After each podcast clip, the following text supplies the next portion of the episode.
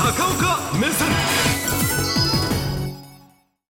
先週のですね、えー金曜日ぐらいから大変局面が変わりまして、えー包囲していたイスラエル軍の陸上のこの戦車とかの部隊がですねあの境を越えてもう中に入りました。であの世界日本のメディアも含めてなんですけれどもイスラエル政府が大規模地上侵攻と言わないもんですから限定的作戦と言ってますが、えー当番組は断言をいたします。こんなもの地上侵攻以外の何者でもありません。ただイスラエル側はそういうふうに世界に言えない理由そして見せない理由がございます。できるだけ現地から入ってきているいろんな映像をもとにして、えー週末からの動きを整理してまずお伝えをしようと思います。で、えーこの現地のまず地図からいきましょう。でえーガザ地区というのはこちらイスラエル南側がエジプトこちらが地中海ですけれども、えー北半分うーんと南半分に分かれまして今あーたくさんお子さんたちが泣き叫んでいるようなあー大変あの心を痛む映像が来るのは南半分で。で北側はですね、まあ、8割ぐらいもう避難させたと言われてますがそこに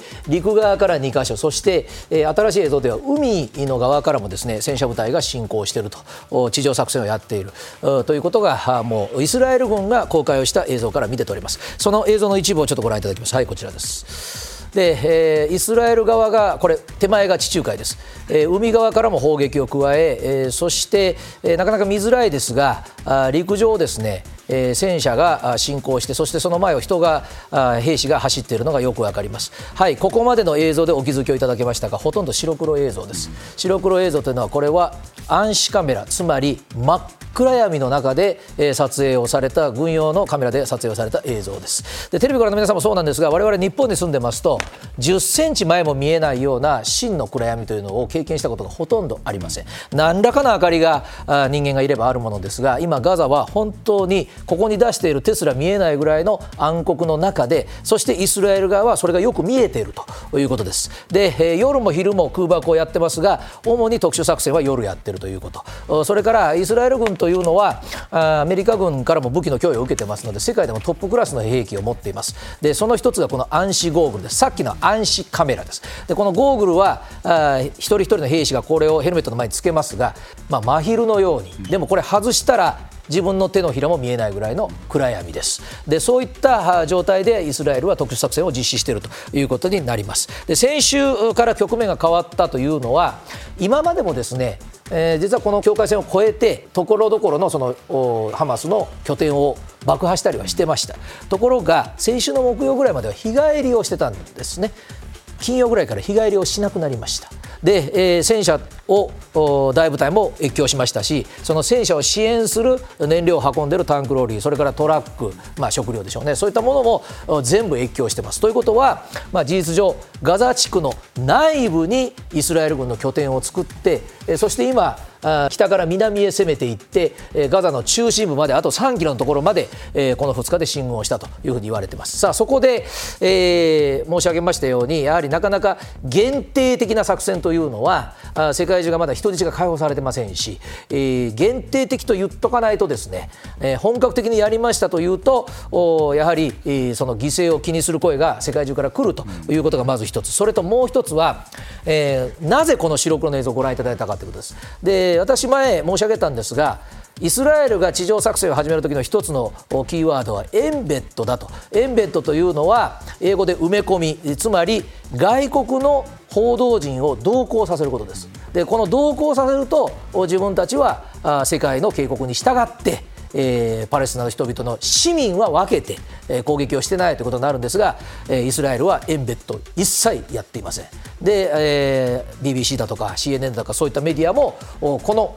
境界線の外から中を見てるだけということになります。でこのエンベッドをさせないということで一体中で何をやってるのかということなんですが、えーそりゃ取らせないでしょうというような情報が出てきております。はいこちらです、えーまず一つはあの一晩で、えーもう数百箇所のこのハマスが作ってるトンネルを空爆したと言われてますが、えーここでイスラエルが使ってる兵器がまあ、人道的には最悪の兵器だと言われてますけども、まあ、バンカーバスター。バンカーは穴、バスターはそれを破壊するという意味ですが実際に使われたのは、えアフガニスタンの戦争の時にアメリカ軍が使用しました。同じように、え当時、まあ、武装ゲリラの方は洞窟を掘っていたわけですね。でこのバンカーバスターは、え今回アメリカ軍がイスラエル軍に渡していると言われてます、使わないはずがないんですね、でこれ、どういうものかと言いますと、戦闘機からあこう地中に向かって撃ちます、で60メートルの地下まで貫通すると言われてますので、20階建てのビルの深さまで突き抜けます、ですから、まあ、少々な洞窟を掘ってても何の意味もない、でそこに突き刺さってから爆発をして、えー、それからまあ一説には摂氏500度と言われてますが、あ熱の風が洞窟内を埋め尽くすという大変あの残酷な兵器でありますけれども、まあ、これを使ってるんじゃないかという疑惑がもうすでに出ておりまして、えー、その場合は洞窟の中にいるものは生存の見込みは大変厳しくなるということになります。でこれを使うと同時にですね、えー、これはあの以前もイスラエル軍やったんですがトンネルの下の位置が分かってますと地上に爆薬を仕掛けて、まあ、あのよく炭鉱鉱山とかでありますけどもそのトンネルの上の部分が落盤って言って、まあ、穴を開けちゃうわけですね。これも同じように下にいる人は、まあ、生存の見込みは大変厳しくなります、まあ、どちらも同行記者団なんぞに撮らせる映像ではないでしょうと。しかも夜です。ということになります。で、えー、やはり世界それからイスラエルの方々もそうなんですが人質が取られている家族の方もこれまだ200人以上いらっしゃいます。その家族の方々からすると特にイスラエル国内ですが自分の国の軍隊がやってるのでちょっとなんとかしてくださいよという声が上がりましてこれも週末ありました。はいこちらです、えー、ネタニヤフ首相つまり最高責任者ですが、えー、首相がやはりその人質家族が取られている方の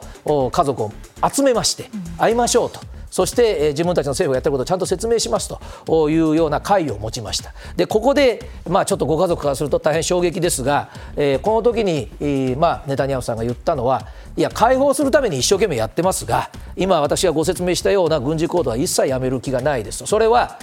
相手がハマステロリストなのでテロリストっていうのは、まあ、先週までは2組ずつ少しずつ解放して情報を迫ってきましたけどあのそんな交渉したってだめだと、えー、圧力こういった軍事的な圧力をかけることこそですね相手がもう怖がってしまって一斉に出すというような考え方をお持ちのようですで現実にそのネタニヤフさんの発言を裏付けるようにですねハマスはこの地上侵攻があってから今連れている人質をもう全部一度に解放してもいいと。言い始めました。ただしまだハマスも全くもろ手を挙げて白旗ではないので、その代わりイスラエル国内にいるハマスの戦闘員を返せという条件は出してますが、一応イスラエルとしては追い詰めてるという認識だよ。さあそこでですね、はい、まあ、先週までは圧倒的にパレスチナ側の映像で病院がやられてる子どもたちが大変だという映像だったんですけれども新たな人道危機というのがこの地上軍の侵攻で始まりました。それがですね情報と通信手段のもうあの壊滅です。でこれはあイスラエルとしては当然のことで、えー、やはり夜間の作戦をやるためにですね今まで、えー、携帯電話を使っていろんな映像が世界に流れてました。それから国連、えー、それから逃げる人たちもそうですけれども連絡手段に使ってました。全部通信回線なんですね、えー、日本でもテレビの皆さんのお宅でもあると思いますけれども、まあ、いわゆるケーブルで来てる衛星ではない通信回線だったとかその会社の通信網をイスラエルが今回の地上侵攻の前に全部破壊をしまして、えー、今日の朝ぐらいまで日本時間の今日の朝ぐらいまでもう全く電話もできないし、えー、外部との通信ができない。そうすることになりますと今2023年です。情報がなくなると人々はパニックになりますし国連も今何がどの病院で必要かという情報が全く入らなくなりました。そして、えー、ちょっと映像をご覧いただきますがこういうことが起きております、えー、これあの実はこれ国連の倉庫の映像です。ガザ地区の中の。でここにですねエジプトから運ばれた食料とか国連が備蓄してたんですがこれガザの住民数千人が押し入って、まあ、はっきり言えば強奪盗んでます。という映像が流れてます、えー、こういう事態になってしまいました。当然情報がないからです。でこれあの世界はどう言ってるかと言いますとやはりあの泥棒じゃないかというような表現はアメリカとかのメディアもしてませんで一定のやっぱり皆さん自分も一般市民なんだという意識があったけれどももうそれが崩れ去ってしまっていると。そのぐらい追い詰められているというような表現で、えー、欧米のニュースもヘッドラインを取っております。さあそこで、えー、このもう一つの人道危機通信が通じないということは人の命を奪ってしまうということで表明支援を表明した人がこの人です、えー、アメリカの大実業家イーロン・マスクですね。電気自動車とか宇宙で有名な方ですがこの人あのガザがあの人たちがですねこの電話だとかインターネットが使えるように自分が持っているスターリンクという衛星を使いましょうという提案をしたんです。でこれは聞き覚えのある方いらっしゃると思いますウクライナの戦争の時にウクライナの人たちにこの衛星網を提供してだからウクライナからはリアルタイムで電話も来る戦争の実装が生中継できましたと同じことをやろうとしたんですがイスラエルはもう激怒しておりまして何を言ってるんだと。イスラエルを応援すると言ってるアメリカの実業家だろうとあらゆる手段を用いて対抗すると言ってて実はイスラエルはこれができます。